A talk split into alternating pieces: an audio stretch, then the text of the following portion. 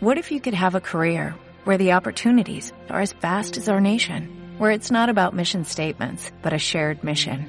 At U.S. Customs and Border Protection, we go beyond to protect more than borders, from ship to shore, air to ground, cities to local communities. CBP agents and officers are keeping people safe. Join U.S. Customs and Border Protection and go beyond for something far greater than yourself. Learn more at cbp.gov/careers. Calaveritas de Baile 2022. Manda tu calaverita a radio arroba martadebaile.com. Tienes hasta el 21 de octubre. Habrá grandes alegrías para los tres mejores. Calaveritas de Baile 2022. Solo por W Radio. Marta de Baile al aire. 12.12 de la tarde en W Radio y les voy a decir por qué quiero hablar de esto con ustedes el día de hoy. Sé que muchos de ustedes tienen hijos eh, chiquitos, pubertos, adolescentes y es de gritar la cantidad de niños en México que tienen depresión. Eh, hay una estadística que sacó la UNAM que dice que jóvenes entre 12 y 24 años con depresión en México, y me parece que es bajo el número, 2.5 millones. Eh, y que 10 de cada 100 mil han tenido ideas suicidas. La Facultad de Psicología de la UNAM, donde se analizó un grupo de 2.786 niños y adolescentes entre 8, 8 y 17 años, dos de cada 10 están deprimidos. Y yo creo que es súper fácil, Mario, que no te des cuenta, que creas que es una fase, que creas que es parte de la pubertad o de la adolescencia y que se te vaya de las manos. Mario Citalán es especialista en tratamiento de adicciones, tiene más de 20 años de experiencia en la atención y cuidado de la salud mental y es terapeuta para trastornos mentales y emocionales, como es la depresión.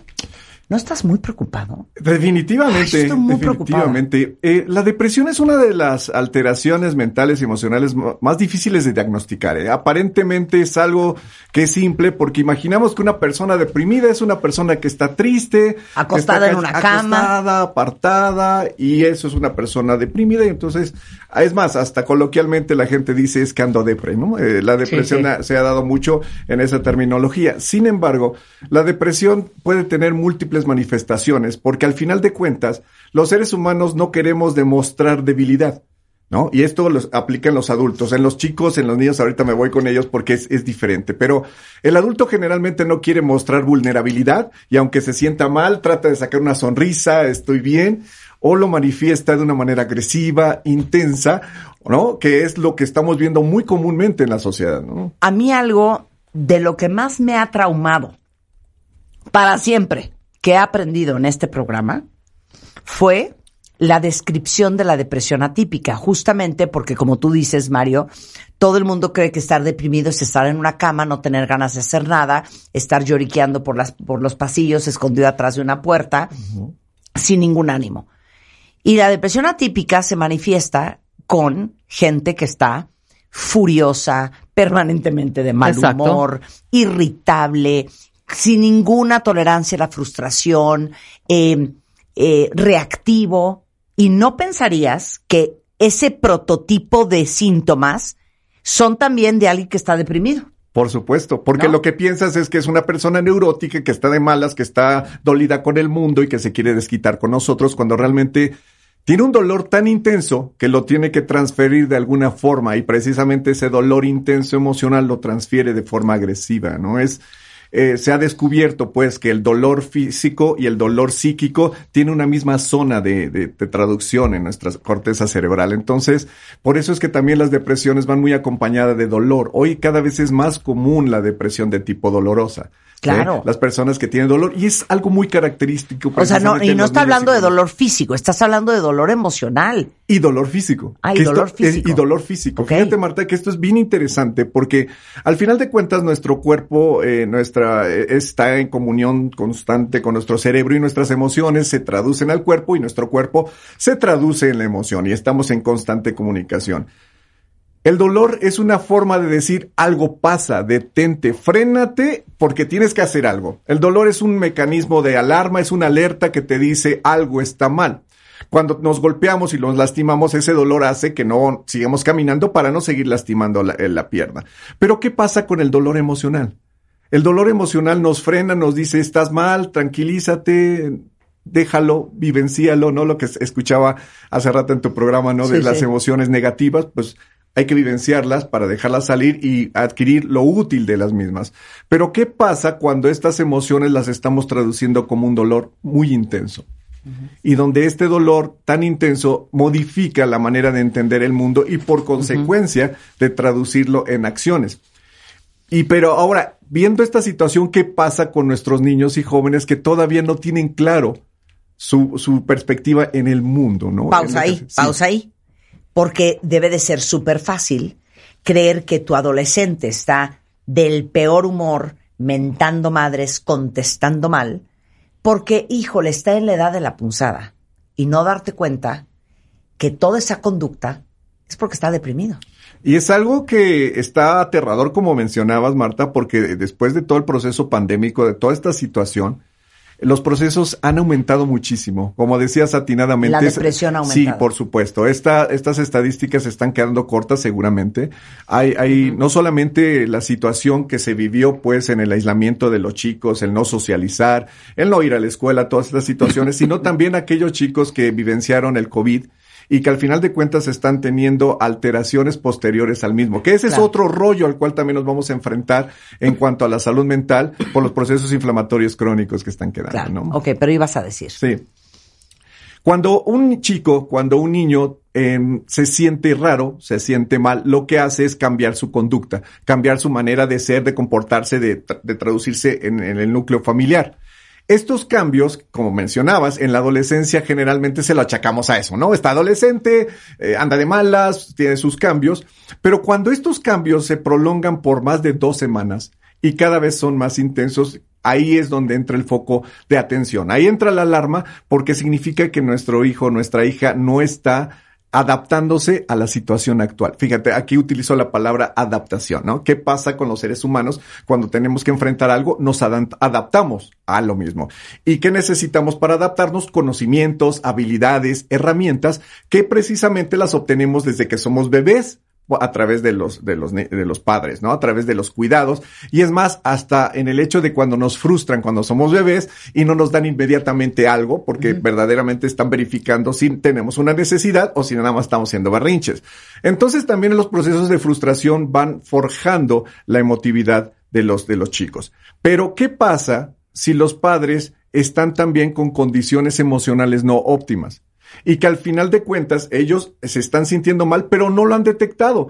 Ellos consideran que están cansados por el estrés, por todas estas emociones que, hablabas hace rato en tu programa, y que precisamente es normal estar ansioso, es normal estar en, encanijado. Es normal, ¿no? carajo, pues salí a la Ciudad de México, no manches, vivo en México, ¿no? ¿Qué, ¿cómo quieres que esté? Claro, claro. No puedo estar feliz, acabo de llegar del tráfico, pues tengo que estar encanijado, ¿no? Entonces, esa condición de acostumbrarnos a lo nocivo hace que al final de cuentas esto también se transmita a los, a los chicos y al final de cuentas ellos no saben traducir qué es estar bien o qué es estar mal. Fíjate qué que, curioso es esto, porque las emociones antes se consideraban que eran innatas, que simple y llanamente las vivenciábamos y que eran iguales las emociones en todo el mundo y se consideraban seis emociones básicas y que eran iguales en todo el mundo. Hoy sabemos que no es así. Las emociones se aprenden. También nosotros aprendemos de qué emocionarnos. Wow. Si nos dicen, esto es para que tú seas feliz, tú lo vivencias como que es feliz. Por ejemplo, comprar un teléfono celular. Toda la gente hace fila por comprar cierta marca, no vamos a hablar, ¿no? Pero está en ese momento en un grado de excitación, de felicidad, wow, voy a tener el teléfono y está contento porque va a gastar una gran cantidad de dinero en un aparato que no le va a sacar mucha funcionalidad, que al final de cuentas no va a tener para el crédito lo que tú gustes y mandes, pero en ese momento esta persona considera que es feliz, porque el entorno social le indicó que ese estímulo es felicidad. Fíjense cómo, cómo vamos entonces integrando nuestro ser emocional. a razón de lo que nos van enseñando las personas que están a nuestro alrededor y que no necesariamente nos dicen esto Claro. tienes que ser feliz, Claro. sino en las condiciones como los adultos nos estamos manifestando. ¿Qué pasará con estos adultos que están encabronados de manera crónica? ¿Cómo educarán a los hijos? Claro. ¿Qué es lo que están viendo los niños? ¿Cómo lo están percibiendo y cómo lo traducen? Porque no estoy diciendo que los padres sean culpables ni nada en absoluto, no. Al final de cuentas, todos somos resultado de una gama de situaciones. O sea, aquí la, la situación de entender la depresión en los niños y jóvenes también es muy importante visualizar a los padres, que son los formadores, a los maestros que están con ellos, a las personas que los circundan, porque de ellos aprenden los chicos A manejar. a manejar emociones. emociones. Claro, Claro. a manejar y como te decía, a percibir las emociones. Claro. ¿No? A Y a etiquetar lo que sienten y a ponerle nombre a lo que sienten y a identificar que vivir así no es normal. Pero si lo que, que- si entiendo bien lo que estás diciendo, si tú creciste en una familia en donde perpetuamente todo el mundo estaba o devastado o enfurecido, pues entonces tú crees que este es tu estado normal y que esto es normal. Y entonces todavía es más difícil ponerle nombre e identificar lo que estás sintiendo y catalogarlo como algo anormal. Así es. Al final de cuentas, los seres humanos determinamos qué nos gusta cuando tenemos una amplia variedad de cosas para escoger. ¿No? Y aprender a disfrutar desde nuestros diferentes órganos de los sentidos. Pero es un proceso de, de enseñanza. ¿Qué pasa cuando no tenemos satisfactores o cuando el satisfactor que nos dicen que es el satisfactor realmente no nos satisface? ¿no? Claro. Estos, esto suena un juego de palabras. Causa Claro. frustración. Claro. A ver, pensémoslo así, Mario.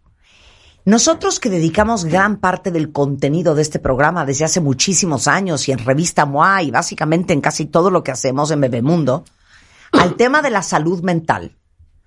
Y de repente, como adultos, pensando que nosotros contamos con muchos recursos internos y con cierta madurez, tanto verbal, emocional como cognitiva, para poder identificar, ¿sabes qué? No me estoy sintiendo bien, ¿sabes qué? No tengo ánimo, ¿sabes qué? Ando demasiado contrariado.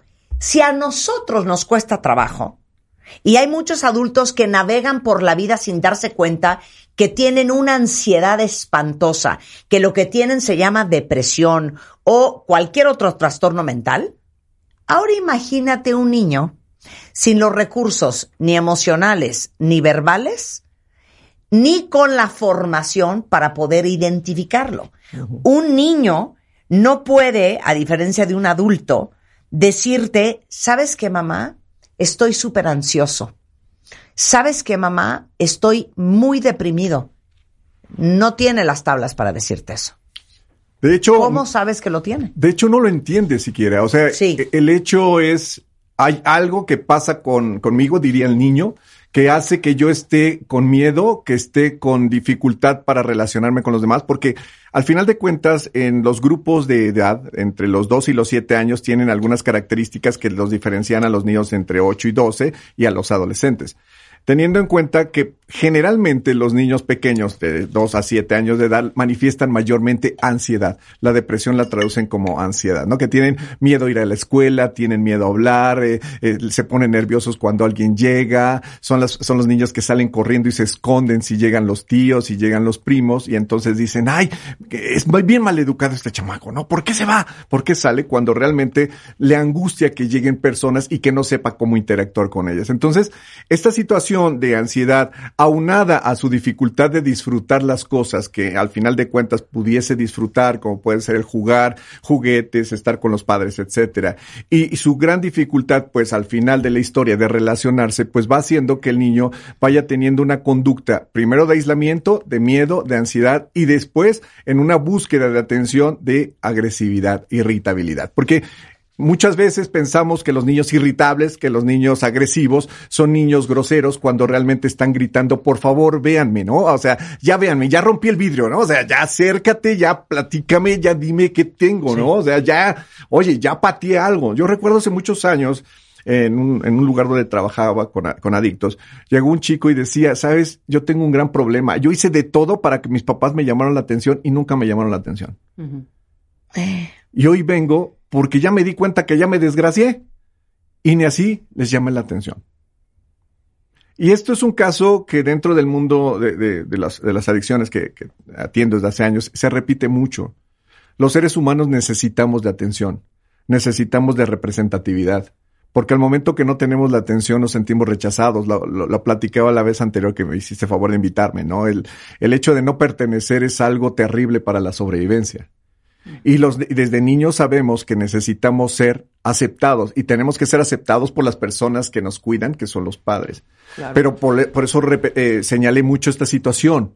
Los padres muchas ocasiones también están muy mal.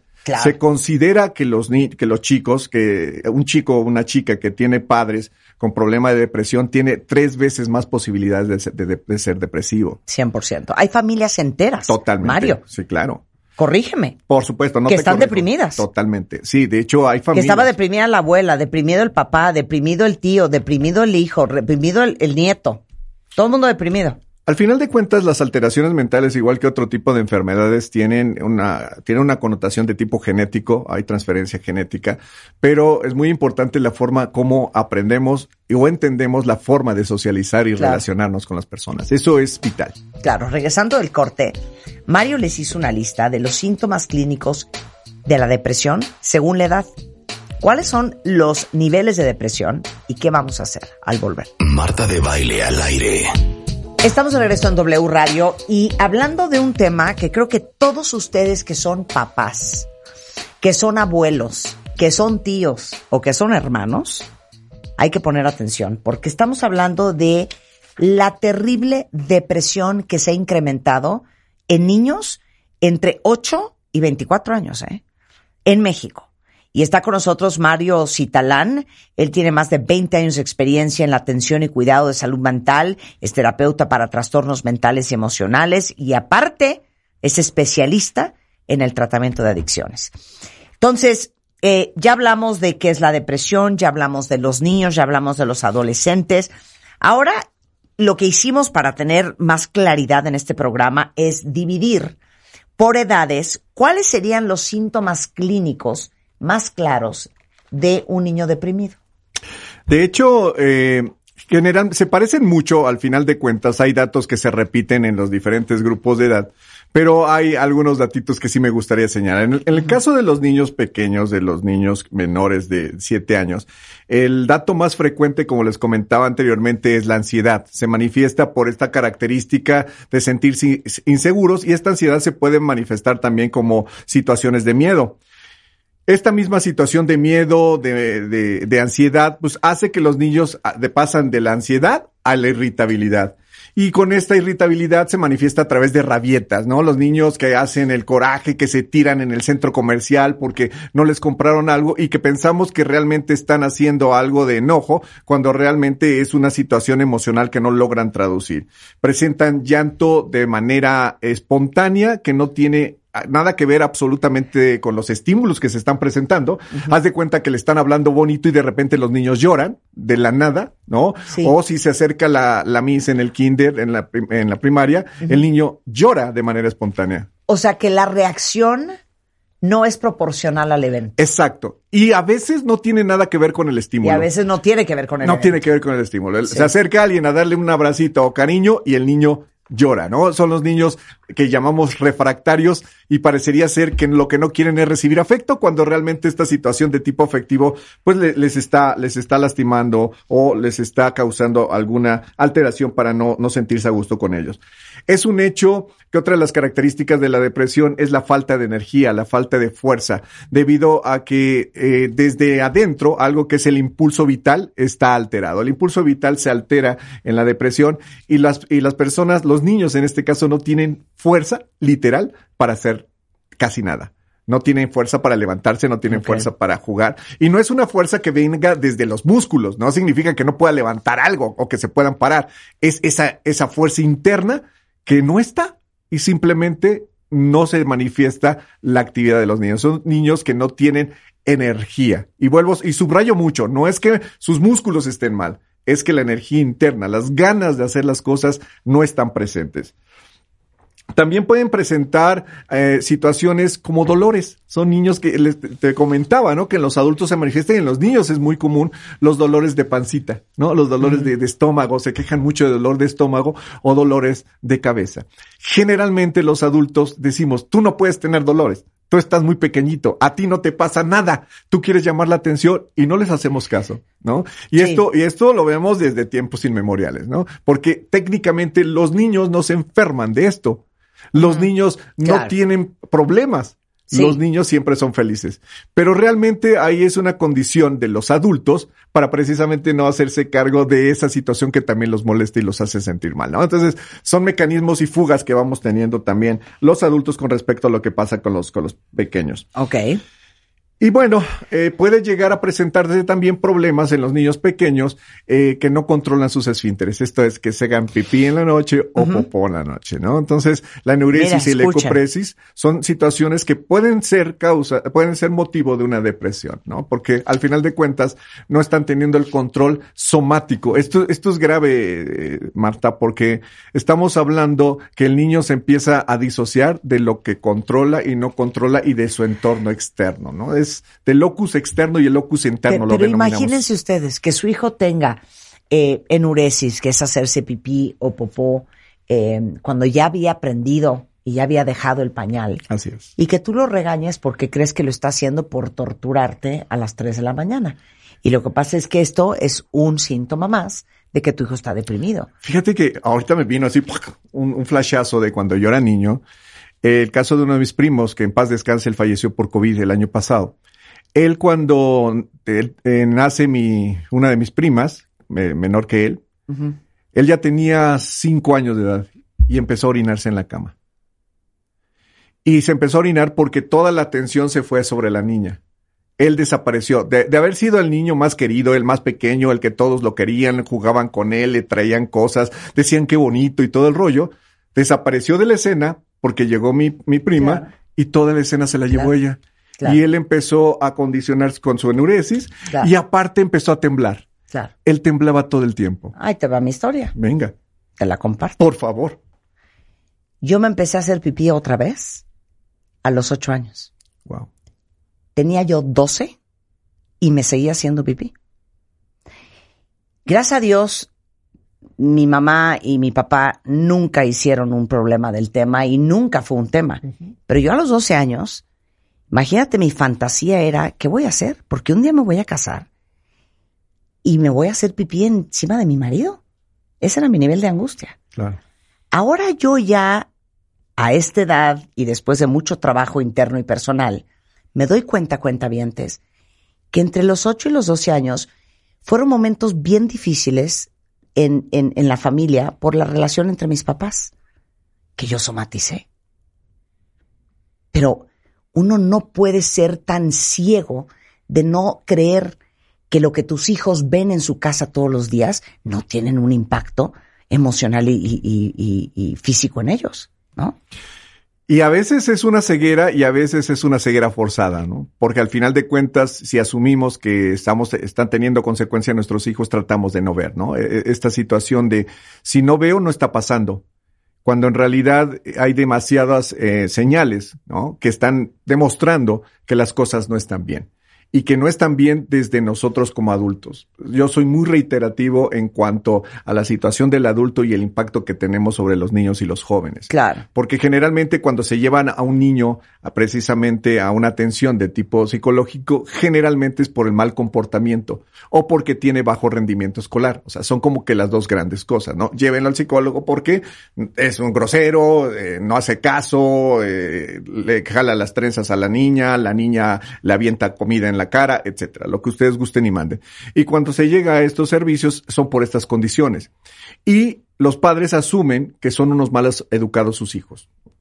Claro. Cuando no, no verifican también que su situación personal, su situación marital, la forma como se están peleando, cómo se están agarrándole el chongo constantemente, pues lo ve y lo traducen los niños. Aquí hay algo muy interesante, Marta, el hecho de cómo percibimos los seres humanos Cada ser humano va a percibir de forma diferente el mismo evento. Es por eso que podemos tener dos, tres niños en una casa Claro. y solo uno se deprime. Claro. Porque ese niño es más sensible a los cambios. Es- le cuesta más la, la situación de adaptabilidad. Y no significa que sea el niño más débil, ¿eh? Claro. Subrayo. Claro. No, en claro. absoluto. ¿no? Ahora vamos con adolescentes. nos faltan algunas cositas, ¿no?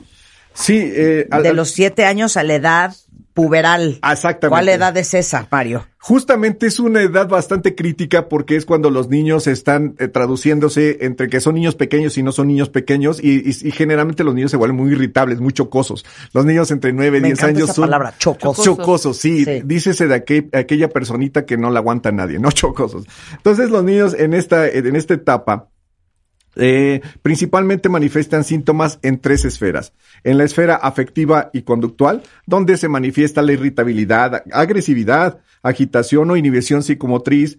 También van a tener dificultades para tener fuerza para hacer las cosas. Nuevamente se presenta esta falta del impulso vital. Hay sensación frecuente de aburrimiento.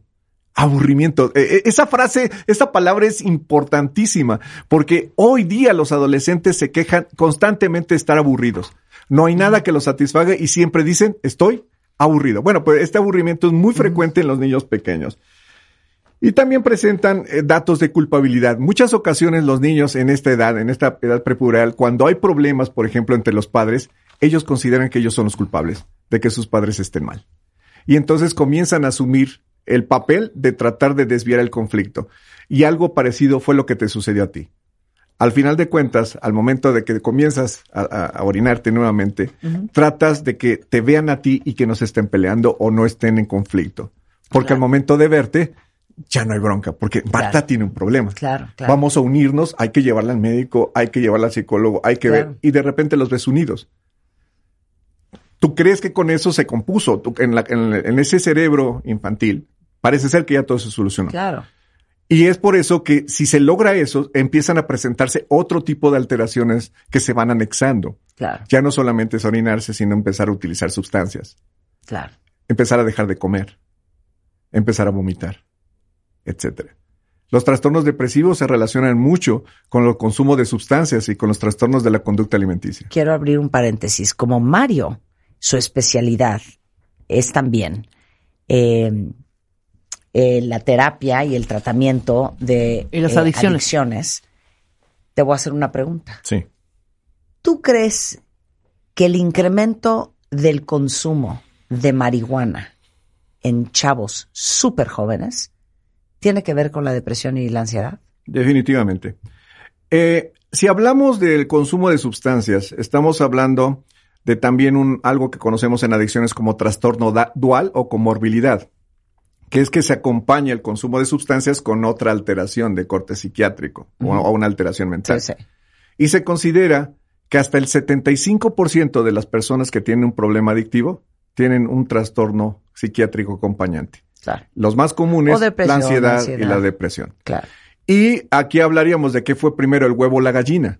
Y generalmente las alteraciones de tipo emocional y mental conllevan a la persona a buscar analgésicos, a buscar algo que se... Que te haga sentir mejor. Como dicen en el pueblo, que se sienta menos peor o que se sienta más mejor. ¿no? That Yo lo hablo así. you, que te, que te, Sí. ¿cómo se dice numb? Sí, sí. Que te, que que te te adormece. Claro. Vives en la... Sí, claro. Exacto, Rebe, que te quite el dolor. Evasión. Evasión. Es una evasión a través de quitar un dolor con algo que al final de cuentas funciona por ciertos periodos de tiempo, pero después regresa con mayor fuerza el dolor. ¿no? Entonces, sí es una realidad.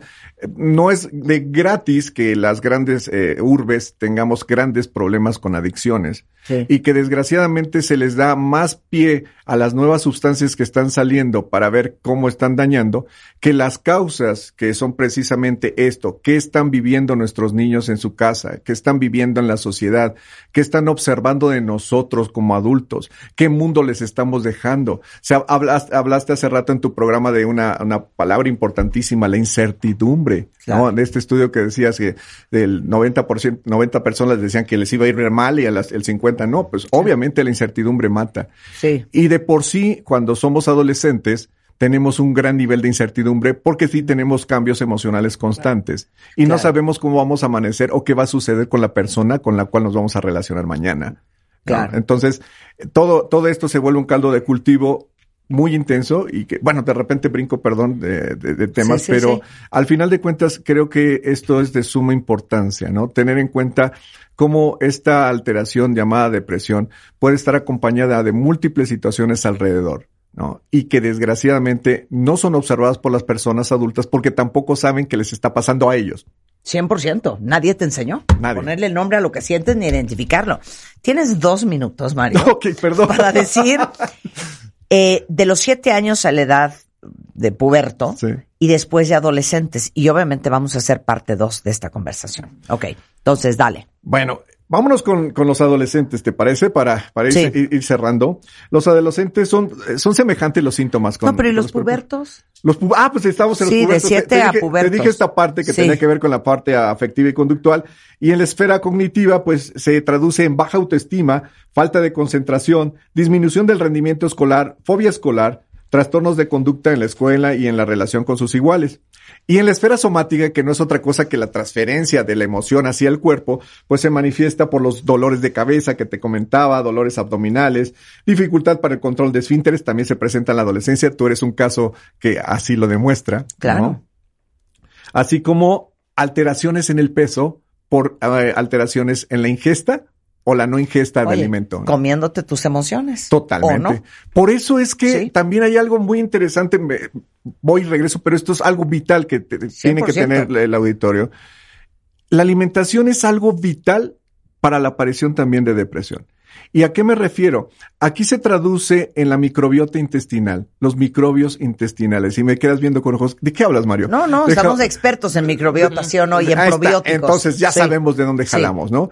Los bichos intestinales generan hasta el 90% de la serotonina, que es el neurotransmisor que precisamente tiene que ver con los trastornos del estado de ánimo. Y que en la depresión se ven disminuidas esas cantidades de precisamente de serotonina. Ándale. ¿Qué pasa entonces con intestinos que no están generando, con bacterias que no están generando la suficiente cantidad de serotonina para que funcionemos al día a día? ¿Qué sucede con los niños que consumen grandes cantidades de glucosa que hacen que proliferen las bacterias nocivas en el intestino y que bloquean a las bacterias productoras de serotonina, Marta? ¿Qué sucede? Químicamente no tenemos los sustratos para ser felices. No se están generando lo que necesitamos para poder disfrutar el mundo. Y todo parte del proceso alimenticio, que es algo que poco se le ha dado pie. Y que lo vemos en los consumos de nuestros niños, de, diferentes frituras, carbohidratos, azúcares, en altas y altas y altas cantidades que no solamente van a ocasionar sobrepeso, sino van a causar una disbiosis intestinal. Y disbiosis precisamente de estas hermosas bacterias que producen serotonina, para que nuestro cerebro trabaje con ella. Y la serotonina es la responsable de que de un poco la alegría, la paz. Claro, de la depresión. Si no tenemos suficiente serotonina, si no se está aprovechando de manera óptima a nivel del sistema nervioso central, se bloquea. Por eso Pero utilizamos. qué bueno que dijiste esto. Sí, Porque, a ver, no se nos olvide que México, hasta donde yo me quedé, es el segundo lugar a nivel mundial de obesidad infantil y de diabetes infantil. así es. Entonces, un niño que come esta cantidad de azúcares y de carbohidratos simples, etcétera, etcétera, automáticamente corre el riesgo a tener depresión. Por supuesto. Y algunas otras alteraciones perceptuales. Porque no solamente el efecto sobre el intestino, sino también sobre el sistema nervioso central, sobre la dopamina que genera la, la Claro. glucosa y otras tantas cosas que bueno, Claro. Pero a ver, pero fíjate la correlación. Es que yo podría hablar contigo. Háblenle a Loret, ¿no? Que si me da la primera hora, porfa. Pero te voy a decir algo. Y vamos a hacer parte dos. Esta semana que viene, les prometo, cuentavientes. Ahora sí que hold this thought. Eh, se me fue lo que te iba a decir. Pero debe de existir una gran correlación entre los trastornos alimenticios y la depresión y la ansiedad. Porque si yo no puedo ponerle nombre a lo que yo siento y no tengo ningún control sobre lo que yo siento, entonces voy a tratar de controlar por lo menos lo que puedo controlar, que a veces solamente es la comida. Me pongo de pie contigo. ¡Ay! ¿Te gustó? No, me, pues ¿Te me gustó? emocioné, me emocioné porque esto que acabas de decir es un resumen de lo que realmente sucede. Por supuesto, o sea, nuestras manifestaciones son realmente una forma de decir a mi cuerpo qué es lo que pasa. Eh, nuestro, nuestro cerebro está escaneando constantemente nuestro cuerpo. Cómo está por fuera y cómo está por dentro. O sea, ahorita nuestro cerebro sabe que nuestras piernas están dobladas, tenemos la cintura de cierta forma, etcétera, y sabe si estamos sonriendo o no. Y eso lo detecta para ver su funcionamiento. Por eso es tan importante sonreír. Sonreír aunque estemos tristes. Porque la sonrisa le dice al cerebro, no hay tanta bronca. All is well. no All hay is tanta well. bronca. Porque Claro. el escaneo dice, sí se puede. Claro. Por eso la- mucho, mucho de lo motivacional va mucho en relación a eso. ¿no? Ok, paras ahí. Para bien. Paras ahí.